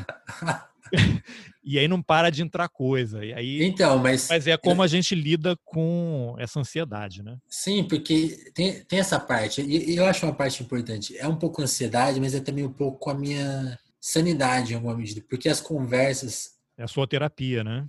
É a minha terapia em alguma medida, porque eu, eu alugo muito as pessoas, assim. Alugo um pouco os meus amigos, alugo a minha namorada, a minha mãe. Então, trabalhar é uma forma de alugar menos as pessoas. Você dá uma folga, né? É. Vou alugar outra, faz um rodízio. É, e assim, e, e tem um pouco dessa coisa que você falou assim, os assuntos me interessam muito, então eu acho complicado deixar alguns assuntos para depois, assim, tipo, ah, não, daqui, daqui um mês a gente fala com essa pessoa. A gente, não, a gente tem que ter falar com ela Algumas hoje, coisas assim. é até bom, né? E outras você tem um timing, né? Sim. Tem uma urgência por conta de uma determinada situação. E aí, e aí eu tento colocar isso na pauta, sabe? Essa parte. Essa coisa assim, gente, ó, eu, eu, gostaria que vocês não ouvissem três episódios por semana, mas eu preciso postar três episódios por semana, porque se eu, se eu postar semanalmente e gravar na quantidade que eu gosto, que é três, três vezes por semana, com esses intervalos, para poder dar conta dos outros trabalhos, é, que é o ritmo que, assim, que, eu, que eu, por enquanto, acho saudável também de editar, porque tem esse trabalho que você falou da edição, a edição leva de duas a três horas, você... Porque tem isso, o telefone, mas ele tem a questão do áudio, mas na edição eu, eu resolvo vários problemas de áudio e tento deixar ele mais confortável possível, porque esse efeito aí acontece. Se você pegar o telefone mas estranhar ele no começo, dá um minuto, dois ou até cinco minutos, a conversa começa a soar agradável. é, o cérebro também. ajusta. Ajusta. E aí, acho que é isso, expor essa, esse problema, assim, ó, sim, temos esse problema, eu preciso gravar três, e eu não gostaria que você ouvisse tanto podcast, ouça os que te acham confortável. E per permita a nossa produção, eu acho que existe essa relação, sabe? Como você falou do Netflix, as pessoas não compartilham as contas do Netflix, considere compartilhar o seu Netflix e, e, e liberar um dinheiro para você apoiar, não um telefonema só, mas um produtor independente. É importante que essas coisas existam. Como a gente vai consumir elas é, é outra questão. Até porque eu acho que você tocou num um ponto que eu gosto muito, que é essas regras que se criam, né? Então, ah, todo podcast tem que ter horário, todo podcast tem que ter essa qualidade de áudio, todo podcast tem que ser semanal, porque ah, vai criar essa pressão. E... Fidelidade, né? Fidelidade. Talvez, para quem tem um canhão de comunicação, realmente é interessante lidar bem com esse canhão. Não, até, Não, até precisa ter, né? Imagina um G1, o UOL, o pessoal Sim. produzindo podcast o dia inteiro, você tem que ter uma grade, né? Sim, né? É, produzir direitinho. é, tem um cara que eu gosto muito, que é o Malcolm Gladwell, que é um escritor, e ele é podcaster uhum. também, ele produz vários podcasts. Tem podcast dele que leva dois meses para ele colocar o intervalo entre um episódio e outro, né? E aí eu, eu achei muito interessante porque ele não falou exatamente isso, mas ele coloca no ar quando está pronto. Sim. Ele tem uma produção, ele tem que fazer aquilo, e a hora que está pronto ele deixa disponível. Pronto. Porque é isso, é, essa, essa leitura, sabe, essa, essa, isso é coisa da, da, da, dos grandes veículos. O produtor independente, se ele talvez até seja. Eu, como eu nunca testei, eu tô aqui. É um pouco uma bravata, não, assim, tipo, ah, não, é assim mesmo. Não, não Mas, tem regra, porque ninguém. É, tudo tem regra. Tem aí, Alguém chega, aí alguém chega, faz diferente, pronto. Quebra a regra. É. Né? Eu, eu adoro uma história que eu não sei se é verdade ou lenda, acho que é verdade, que é, na Ilustrada, né? Para quem não sabe, acho que o caderno 2 do Estadão é mais novo que a Ilustrada da Folha, né? Acho que é isso. Não, talvez com esse nome, né? Não sei, mas. É, talvez, acho que Porque sim. Porque caderno cultural sempre houve, né? Sempre teve, né? Mas eu acho que a história é essa, assim. Eu lembro que quando o caderno 2 ficou mais com a cara da Ilustrada, então tá, talvez seja essa a história. O pessoal da, da Ilustrada leu, no, dia que saiu, falou assim: ó, temos um concorrente. O que, que eles fazem melhor? Ah, isso, isso, isso. Pronto, já, já adaptamos tudo. Na hora. Nem questiona. Nem questiona. Então, a, a, eu, eu, lido, eu lido com as mudanças dessa forma. Então, tipo assim, pra gente que produz é, é um produtor pequeno, a gente não tem o mesmo chamariz que os grandes veículos têm. Então, assim, eu sempre, eu acho que eu tenho que estar provocando diversas pessoas em diversos momentos. Então, eu já, depois de tanto tempo produzindo, eu acho que tem o, o, ouvinte fiel, que é o, é o, pessoal, é o pessoal que está no nosso apoio, esse é o pessoal que ouve sempre. Tem o boca a boca, né? E sempre tem o boca a boca. Sempre tem uma pessoa. A nossa audiência é pequena no sentido de da enormidade do mundo aí sempre vai ter alguém para descobrir o telefone, mas eu preciso trabalhar para achar essa pessoa todo dia, assim, é um pouco isso. É, e os temas são assuntos que te interessam. Eu vi ali, tem tudo quanto é tipo de assunto, tem né? Tem é entrevista é tipo, gente sim. de tudo quanto é tipo. Eu não sei, você está trabalhando em alguma outra coisa, assim, um emprego com salário, ou a sua sim, ideia é. é que o podcast em algum momento seja a tua fonte de renda e você possa se dedicar mais a ele? Não, acho que eu, eu, eu, a, gente tem, a gente tem até uma meta limite no, no apoia que seria 3 mil. Você fala a gente porque tem mais 30 pessoas aí trabalhando. Não, não, a gente é. Sou, sou, a gente sou eu mesmo, né? Quem, ah. quem, quem, quem tá falando? Eu mesmo. É, às vezes quando recebo assim, não, a equipe do roteiristas, que sou eu e é. o amigo imaginário. Somos muitos, é. Eu tenho, eu tenho uma meta, assim, ah, no nosso após, por exemplo, eu gosto de pensar no valor de 3.500 reais, que é um valor ok, não é um absurdo. E, e, e se, se, por acaso um dia a gente tivesse muitos seguidores e acumulasse mais dinheiro que isso, eu, eu faria questão de distribuir para outros produtores independentes. A gente tem, é, a gente tem essa missão. Eu não acho que vai ser a minha profissão. Assim, eu, eu, tra, eu trabalho com outras coisas, faço freela, tenho meu trabalho mais fixo na Popload atualmente, então o meu salário vem daí, assim, o meu dinheiro vem daí. O podcast é, é mais a, acho que eu levo até mais a sério que meus outros trabalhos, mas ele tem, ele tem essa, esse lugar, assim, ele não é. Não é, um... é ele que te mantém são para fazer o resto, né? É, é mais, é, é mais isso mas do que ser esses um... apoiadores, você, eu sei que você tem uma campanha permanente aí, em todo episódio você menciona, Sim. né, para as pessoas contribuírem. São pessoas que foram surgindo assim, porque ouviram, gostaram, resolveram contribuir, ou teve gente que você pediu? Qual é a sua estratégia para poder monetizar, Foi... assim, o podcast? É engraçado, né? Pra, Ameaçou a, gente no começo e tal. É ah, não, não cheguei tão longe. Ainda. Mas a, a, a, questão do, do, a questão do apoio ela também é cheia de lendas, né? Que ah, tem que ser uma coisa estratégica, tem que ter o vídeo, tem que tem que ela, ela tem que ser, ela tem que dar certo em, em questão de semanas, porque senão as pessoas não apoiam acho tudo muito interessante, mas voltando de novo para minha realidade, assim como a minha realidade de gravar podcast era, era aquela naquele dado momento, a minha era assim, eu preciso começar essa campanha, do jeito que dá, que ninguém apoie por agora, mas ela tem que estar tá lá para eu, eu mencionar tá ela. disponível, né? Tem, a possibilidade. É, centenas de vezes que seja. E, e o que está acontecendo foi, eu acho que foi isso, no primeiro momento foi muito pessoas da minha família que entenderam, sabiam, que viam o trabalho. Então, no primeiro momento foi elas que apoiaram, alguns amigos, e deram uma base para aí, aí, deu um sentido assim, poucos dias aquilo, aquilo parecia que existia, sabe? Já tinha já apareceu uma barrinha é, ali. Deu, deu uma validação, deram, né? Deu uma validação. Isso foi isso foi muito importante, assim. Acho que questão de estratégia, a estratégia foi essa. Avisar os amigos, ó, oh, tô tentando lá montar aquele negócio lá, assim, acho, acho importante a gente assegurar o começo, porque porque fica mais bonito, né? A pessoa entra lá e fala, ó, oh, a iniciativa tá rolando. Uhum. E acho, que, e acho que isso funcionou, porque agora a gente já está no momento que chegam pessoas que eu não faço ideia de quem sejam. Pessoas que são. que Bem-vindas, são sempre bem-vindas. Sempre bem-vindas e que, e que eu troco ideia. Assim, a, primeira, a minha primeira atitude quando chega um apoiador novo é: Fulano de Tal, quem é você? Como que você chegou na gente? Ó, seja bem-vindo. Quem, é, quem, quem assina com. E, e a, gente, a, gente, tem alguns prêmios lá, né, para quem assina valores um pouco mais altos. Que você pode chegar lá com dois reais, né, que é um valor bem, ótimo, assim, para quem só quer dar uma, uma forcinha e, não, e, e, ganha em troca só o apoio, só, só o podcast, assim, ó. Valeu. Não tem nada em troca, né? Além do podcast, lógico. Mas tem valores mais altos que ganha desconto em livro, ganha desconto. Aí eu tento trocar uma ideia, assim, ó, até também troco ideia com quem paga menos, mas tipo, ó, onde você conheceu, quem é você, e, e, e nisso vai gerando relações. É. Mas são pessoas que eu não tinha conhecimento, assim. E a história mais legal que eu tive recente foi de um cara que eu falei assim, é, que eu mandei e-mail para ele, ele falou, ó, que tem essa coisa, né? Eu leio o nome das pessoas no final para agradecer, né? E eu, tento perguntar para elas, ó, você se sente confortável de ter seu nome lido, né? E esses dias eu recebi uma resposta genial de um cara. Me apresentei ele e falei, ó, muito obrigado pelo seu apoio. Posso ler seu nome, né? E aí, tudo bem, né? Uma mensagem nesse, nesse tom. O cara, não, pode ler, pô, eu sou podcast aqui do Japão. Caramba, hein? Eu vivo aqui, eu trabalho aqui e meu trabalho é muito mecânico, cara. Ele então, trabalha numa eu, fábrica. Eu cara, acho eu acho que, é que eu conheço esse cara, ele também é ouvinte do Roteirices. Ele sempre compartilha os, os, episódios. Acho que o apelido no, dele no Twitter é Inoue.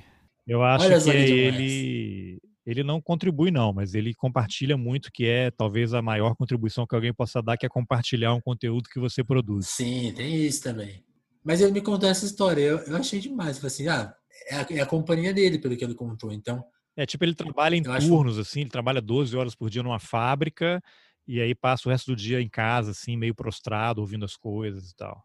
É um cara muito interessante, é, criativo, é, assim, de vez em quando ele posta uns vídeos e tal. É, eu, eu, eu achei demais essa história, assim, porque...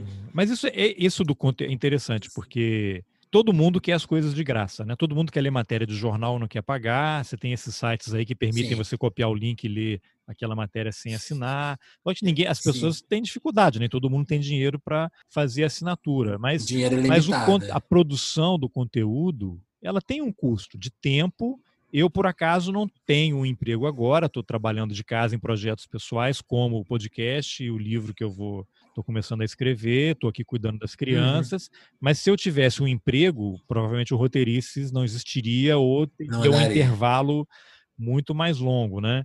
E o conteúdo ele está disponível, né? É, enquanto o podcast me der prazer, porque esse, essa eu acho é a condição principal. A hora que começar Básica, a ficar né? chato, né? ele deixa de existir, porque isso vai ser transmitido, né? Uma entrevista feita com má vontade, isso transparece, né? As pessoas vão, vão perceber que não tá legal, tem alguma coisa, tem um ruído Sim. nessa conversa. Então, em é. algum momento, eu acho que em algum momento o roteirista, assim como o telefonemas, eles vão chegar num ponto decisivo ali, o que, que vai ser, né? Qual vai ser o próximo passo? Vai ser o, igual o 2001, né? Uma Odisseia no Espaço, a gente vai encontrar o monolito negro, né?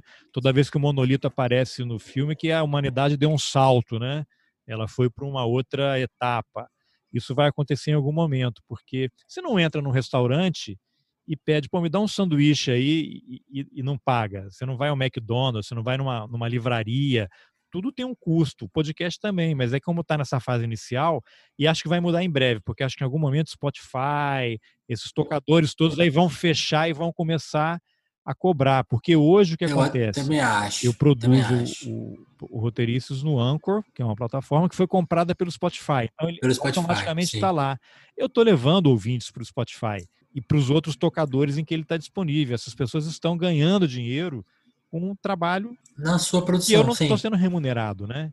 Então, sim. e é ótimo, as pessoas acham que estão ali, beleza, estou vindo de graça, não.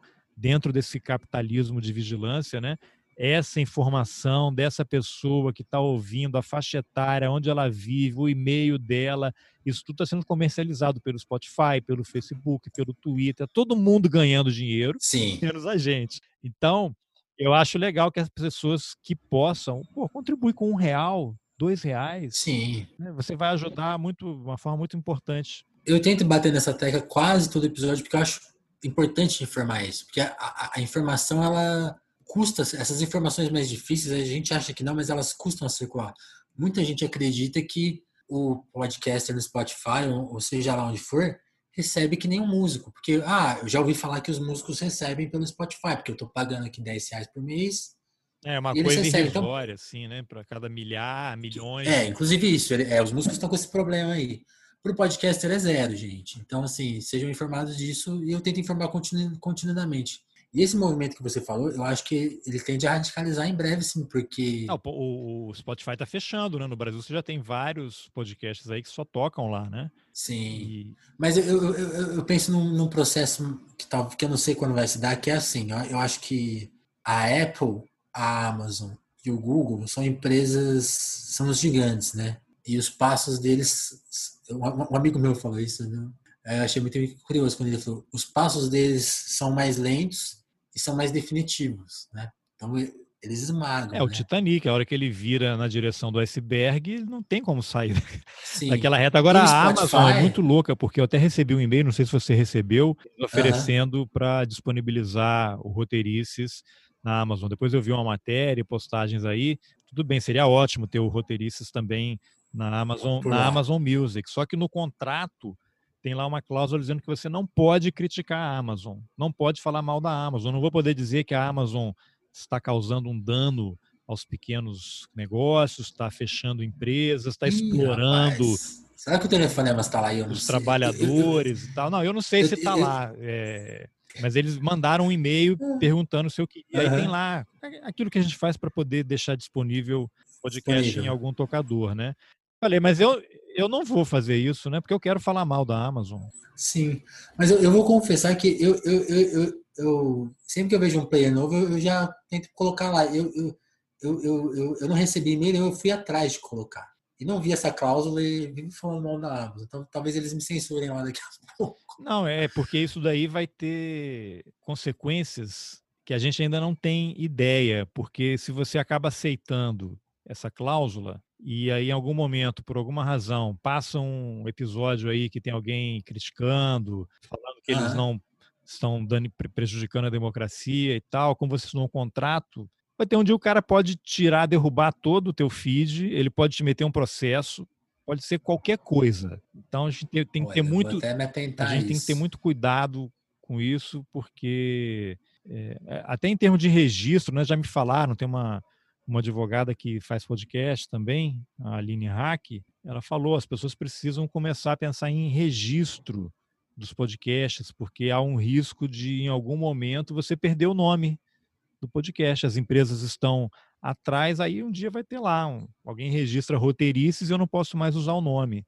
E tem que derrubar todo o feed, né? Caramba. É o que acontece, é o que vai acontecer. Não sei quando, de que forma, mas aí você vê que é toda uma indústria, aí você tem que contratar um advogado, você tem que pagar a taxa de registro, que é renovada anualmente, vira uma confusão Sim. danada. Aquilo que começa como um grande prazer e um hobby, ele acaba em um momento vira uma confusão, né? É, eu, eu, eu penso em algumas. Eu não, quando você trouxe algumas coisas importantes que eu não tinha pensado. Algumas eu penso, por exemplo, a questão do feed. Ser um feed, o, o Anchor é gratuito, né? Ele tem esse problema. Pelo que eu li, eu, te, eu tentei ler os termos de uso do, do Anchor, porque eu fiquei, eu fiquei preocupado com um pouco com isso. Ele é do Spotify agora. Ele é do Spotify, mas ele tem, ele tem uma certa distância, né? Ele não tem, por exemplo, essa coisa absurda de você não poder criticar o Spotify. Ele é bem, ele, ele, ele separa, até, até o momento ele, tá, ele separa bem as empresas. Uma, uma coisa é o nosso publicador, uma coisa é a nossa ferramenta de, de publicação.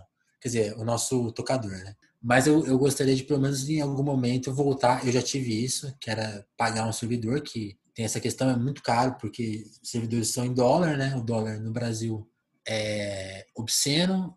Então, assim, eu, eu pagava, acho que, sei lá, 30 reais uma época por mês, não lembro agora, era, era um valor acho que 5 dólares, assim, não, não, não, 15, acho que era 15. Era um plano mais, mais robustinho, robusto, assim. E hoje, hoje ele é completamente inacessível, assim. Nem, nem, acho, que, acho que se eu gastar todo o meu apoio, se não, não paga É isso, isso. o então... Google não mandou um e-mail agora falando que vai derrubar aí, vai deletar fotos que estão no Google Drive, para quem estão fazendo umas então. mudanças. Aí você concentra a tua vida naquilo e o troço vai embora. Eu até pensei, pô, vou ter que, vamos ter que voltar a usar HD, HD. em casa. Sim. Eu, tenho, eu sempre gravo os episódios, tem aqui no meu HD e eu jogo no Dropbox vai ter uma pasta lá com as entrevistas, não sei, em algum momento, se não tiver mais tocadores aí disponíveis, que eu vou fazer? Vou mandar um, compartilhar um link com as pessoas. Tá aqui, ó. Esse aqui é o link do episódio da semana. Tem a pessoa entra lá. lá, baixa, escuta e pronto. É que é, é, eu acho complicado como as duas coisas se misturam. O Spotify ele é muito importante para tornar a prática de ouvir podcast no Brasil. Ele, isso ele transformou no Brasil. A prática de, por exemplo, quando, quando eu comecei lá em 2017, 2018, tinha que se explicar, ah, mas onde que houve, como que se ouve. Não, até hoje tem gente que per e pergunta e quando você até, a pessoa responde assim, ah, vou ver, né? Vou ver. É, tem um pouco isso. E o Spotify ajudou muito a resolver um pouco isso. Então, quando se, se um dia ele sair de cena, eu, eu fico muito preocupado com o, o que vai acontecer com todos os podcasts. Vai, vai tirar muita gente do, do jogo acho que isso vai ser, vai ser bem grave, assim, vai ser bem, tipo, tem gente que vai se ver sem o seu material, gente que vai se ver Não, gente que, sem o é, seu se você tem os episódios, imagina, mil episódios em algum momento, tá tudo lá no Spotify, você não tem mais o backup, e eles... Acabou. Eu já tive um blog quando eu morava em Angola, o Diário da Ih, África. muito blog. Não, que aí eu, em algum momento, resolvi, ah, beleza, vou pagar aqui para ele ficar diariodaafrica.com em vez do blogspot. Uhum. E aí teve um momento eu mudei de país e em algum momento tinha que renovar a assinatura do ponto .com e eu não conseguia. O, o, Google não aceitava o cartão, dizia que dava erro, tentei várias vezes. E aí você perdeu. Ele ficava mandando aqueles avisos, olha, vai... Vai esperar. Não, perdi. Aí agora se eu digitar aquilo, aparece lá, alguém comprou o domínio e todo o conteúdo sumiu. Dois anos, pois dois é. anos de produção. Eu tem alguns textos que eu salvei no computador que eu consegui recuperar, mas o, aquele conteúdo não existe mais. Sim. Por isso que eu, eu, tento, eu tento sempre motivar essa coisa do comportamento, tentar que o meu ouvinte tenha um comportamento diferente, sim, porque o que vai me sustentar, que, aliás, o que vai sustentar o podcast é o apoio, não é o consumo dele, né? Que é onde as plataformas ganham. Se um dia elas, elas acabarem, a gente, a gente dá outro jeito de tocar, de, de, de divulgar o programa. Te manda por WhatsApp, a gente inventa um jeito, põe no torrent, algum jeito se dá. Tudo bem. Quanto ao arquivo, realmente, isso, isso eu, tento, eu, eu tenho lá salvo em diferentes lugares. Assim, eu, eu baixo, ponho num drive, aí ponho Vou tentar salvar no HD, assim, agora. Tentar... Joga numa fita cassete, deixa numa pedra, no jardim então. Pôr numa fita cassete. Ao invés de digitalizar, né? É... Pôr, pôr tudo em coisas analógicas, né? Para salvar, né? Ó, vou, te... vou mandar uma fita para meus uma ouvintes. mídia física mesmo. É. Né? Todo episódio eu mando para você em cassete, né? Talvez um dia a gente chegue nesse ponto. É, tá voltando vinil, Mas... né? Um cassete também tem um movimento interessante aí acontecendo. Sim. Eu acho que, eu acho que o que dá para a gente realizar normalmente é isso: cuidar do arquivo, do nome, como você falou, é muito custoso, eu acho completamente inviável agora. Mas assim, cuidar do arquivo e tentar cuidar dessa cultura do ouvinte. Acho que é o que a gente pode lidar agora, assim. E tentar ter um servidor que, é, que eu banque em algum momento, assim. Então, colabora lá. Agora, só uma coisa que você falou do ainda discutindo o formato. É, não sei se vai, vai fugir muito do papo, assim, mas. Não, nada foge do papo. Eu gosto muito de pensar o telefonemas como é, também um, um anti, meio anti-podcast, assim, eu, eu, gosto muito de uma, de uma filosofia do Eduardo Coutinho, né, o documentarista, que ele fala assim, o que que eu tiro de um filme e ainda fica um filme? Então eu vou tirar o roteiro. Ah, eu vou tirar... Tem, tem que ter aquele filme que ele faz o filme indo atrás da história. Não, nem, nem tem história ainda, mas o filme já começou. Eu vou achar a história. Talvez a gente não ache a história. Então, telefonemas é um pouco isso. Ó, começou uma entrevista aqui, não sei onde que. Não, eu, e na verdade, assim, não há nem sempre, não necessariamente é um destino, né? É o caminho, né? Tem isso, e é, é isso, assim. Para voltar né, quando a gente estava falando mais da filosofia do podcast, quando você perguntou de roteiro, já foi mais roteirizado, hoje é bem menos. E, e sim, também tem, temos essas preocupações com, a, com as questões mais técnicas, mas andando, né? Complicado. É, é, é, acho que a, a, questão mais complicada hoje é essa do, de como se resguardar. Acho que tá que é isso, tá todo mundo sob ataque, né, de alguma forma. Até até os mais grandões estão receosos nesse momento. É, exatamente. Ou então, em algum momento, vai ter um serviço aí de entrega de, de fita, né? Como você falou, porque aqui nos Estados Unidos você tem. É. Agora tudo é streaming, né? Você tem a Disney, tem a HBO, você tem Netflix, todo mundo tem, e as pessoas têm que pagar. E aí a Netflix, que começou como uma locadora de DVD, né, à distância, DVD, né? eu ainda assino, eles têm esse serviço disponível ainda aqui. Você pode ter um plano que é um DVD por vez, ou dois, ou três, aí vai aumentando um pouco o preço. Você faz uma fila dos filmes que você quer assistir, e aí eles te mandam pelo correio, no envelope que ele é retornável, né? E aí você só recebe o filme seguinte quando você devolve aquele que está na sua casa. Então você paga a mensalidade, você quer ficar um mês com o filme, beleza, você vai cobrando. Você pode ficar dois meses. Foi assim que o cara começou a Netflix, né? Porque ele foi devolver o filme na locadora e a multa que ele pagou era várias vezes o valor do filme. Mas o DVD é interessante, ou o Blu-ray, porque tudo que foi lançado em, em, em DVD e Blu-ray nos Estados Unidos, eles têm. Então, filme da Disney. Hoje, para assistir qualquer desenho, você tem que ter assinatura da Disney. Disney. Então, você paga lá o Netflix em mídia física e recebe HBO do que você quiser. O que tiver em DVD, você recebe. Fica mais barato. É. Se você não tem aquela urgência, eu tenho que assistir agora, três da manhã, a hora que o negócio saiu. Aí, aí você paga, né? Mas se aí tudo puder, bem, você paga. Se puder é. esperar dois dias, você recebe o DVD. É, essas questões de conforto, de consumo, elas é, é Eles criaram essa necessidade do imediatismo, tem que ser agora. Aí você assina um negócio Sim. e não assiste. Lançar a, a, a, essa coisa né, de lançar a série, as séries todas de uma vez. Por isso que assim, eu acho que a, gente é muito contra a corrente mesmo, assim. Então é, é. não é uma, não é nada, nada simples assim. É, é, é muito anticultural assim nesse sentido de ir, ir contra, né? É. E contra contra a corrente. Porque realmente, realmente o no Brasil eu já acho que já tem um, algum serviço que eu não vou lembrar o nome que eles estão fazendo isso de tentar trazer produtores e, e, as pessoas vão pagar pelo serviço de podcast, que já é uma iniciativa de tentar ter um streaming uma coisa nacional, pelo que eu entendi, de podcast. Isso parece interessante. Todo movimento que está sendo feito nesses big players é contra, é contra cultural, é contra. Dizer, o nosso se põe contra culturalmente ao deles. Né? É, né? As pessoas já estão ganhando dinheiro. Eu recebi um e-mail aqui de uma empresa, não me lembro o nome agora, que ela faz o ranking. Aí fala, ah, o Roteiristas está é, tá no número tal aqui nos podcasts de notícia no Brasil.